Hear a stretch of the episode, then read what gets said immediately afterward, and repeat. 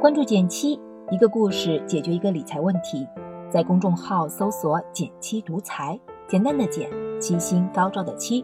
关注后回复“电台”，十本电子书，请你免费看。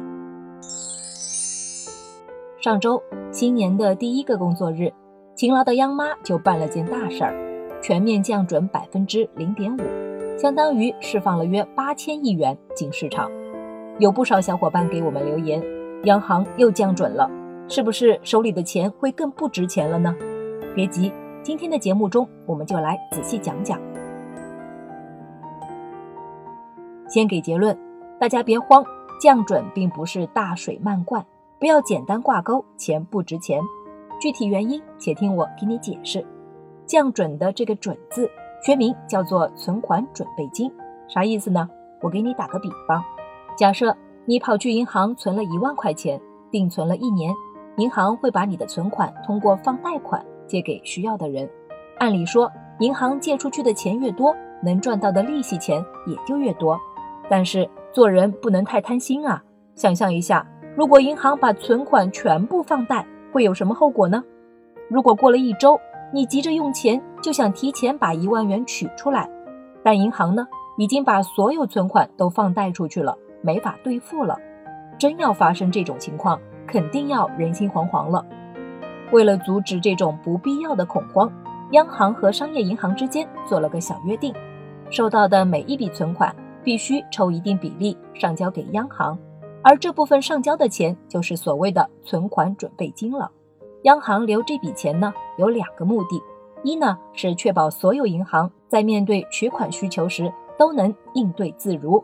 第二呢，是比起银行自行处置，中立的监管方央行来把控准备金更靠谱。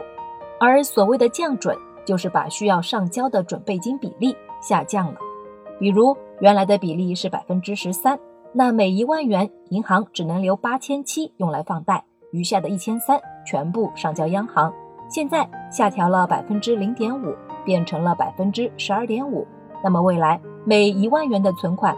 只要交给央行一千两百五十元就行了，别小看了这五十块钱，成千上万个累加就能在市场上释放出八千亿的资金。但你可能会困惑，为什么非得在这个节骨眼上降准呢？整体来看，降准肯定是为了更好的刺激实体经济的发展，比如让中小企业更容易贷到钱。二零二零刚开年，开个好局挺重要的。短期来看呢，也是考虑到春节这个特殊的节日性因素，这点呢大家可能感触不深，但在银行工作过的小伙伴应该都有印象。越临近春节，代表个人公司来取钱的就越多，回家过年总不能两手空空，红包年货少不了。而企业到了年底，年终奖奖金一类也是大头支出，因此呢，不少银行到了年末都会提前做资金准备，压力着实不小。而降准就是央行帮助银行调整资金流动性的政策之一，上交的钱少了，留在手头的可支配资金就多了，应付曲线需求也好，增加贷款增收也罢，银行都能更有余裕。当然，这些都是对银行的好处，那对我们普通人又有什么影响呢？这里呢，再分享一下两个简单的小窍门，帮助我们更好的把握宏观政策。一呢，看是不是预期之内，力度大不大。二呢，看是延续了过去的趋势，还是一个明显的转变。说说预期，一月可能会降准，之前很多人也想到了，只是这次元旦就降了，时点有点快，有一些超预期。但这个降准幅度还是比较常规的，加上过去几年我们一直在降息降准的趋势中，也不算太意外。理解了这个大基调，说说大家最关心的还是股市和楼市。先看楼市。从历史看，只要出现降准，对地产行业一般都是利好。银行手上的钱多了，就更愿意放贷，不论是审批流程还是利率，都能拿到不少实惠。除此之外呢，房地产行业作为高负债的行业之一，通过降准也能缓解不少资金压力，算是双赢。但央行也再次强调了，这次降准所新增的贷款会更精准地投向实体经济和小微企业。房住不炒的政策保持不变，所以楼市顶多就能迎来个短期回暖，长期调控不会放松。年前我们还特意介绍了房贷政策的新变化，感兴趣的朋友可以在“减七独裁”公众号回复“房贷”两个字了解一下。